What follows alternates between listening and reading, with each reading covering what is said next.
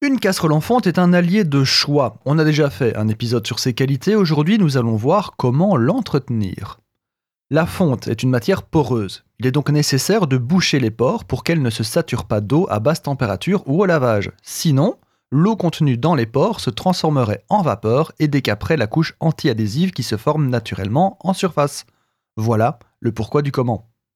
La fonte est un alliage d'acier et de carbone. Cet alliage possède deux propriétés fâcheuses en cuisine. Il rouille et il accroche aux aliments.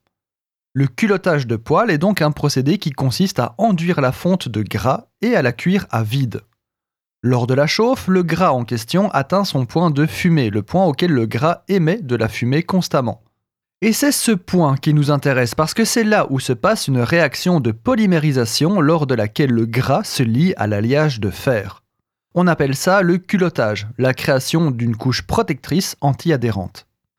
L'exécution est simple. Vous chauffez votre four à fond. Vous frottez votre ustensile en fonte avec une matière grasse et vous enfournez entre 10 et 30 minutes. Vous laissez refroidir et vous recommencez l'opération plusieurs fois, au minimum 3. L'huile de colza est une des huiles les plus appropriées pour le culottage. Traditionnellement, pour culotter la fonte, on utilisait le gras animal, genre du saindoux.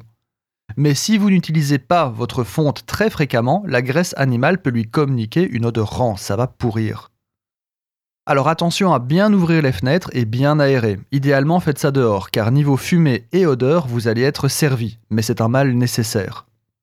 Le culottage est terminé quand la fonte est devenue marron foncé, presque noire, et qu'elle a un aspect un petit peu verni.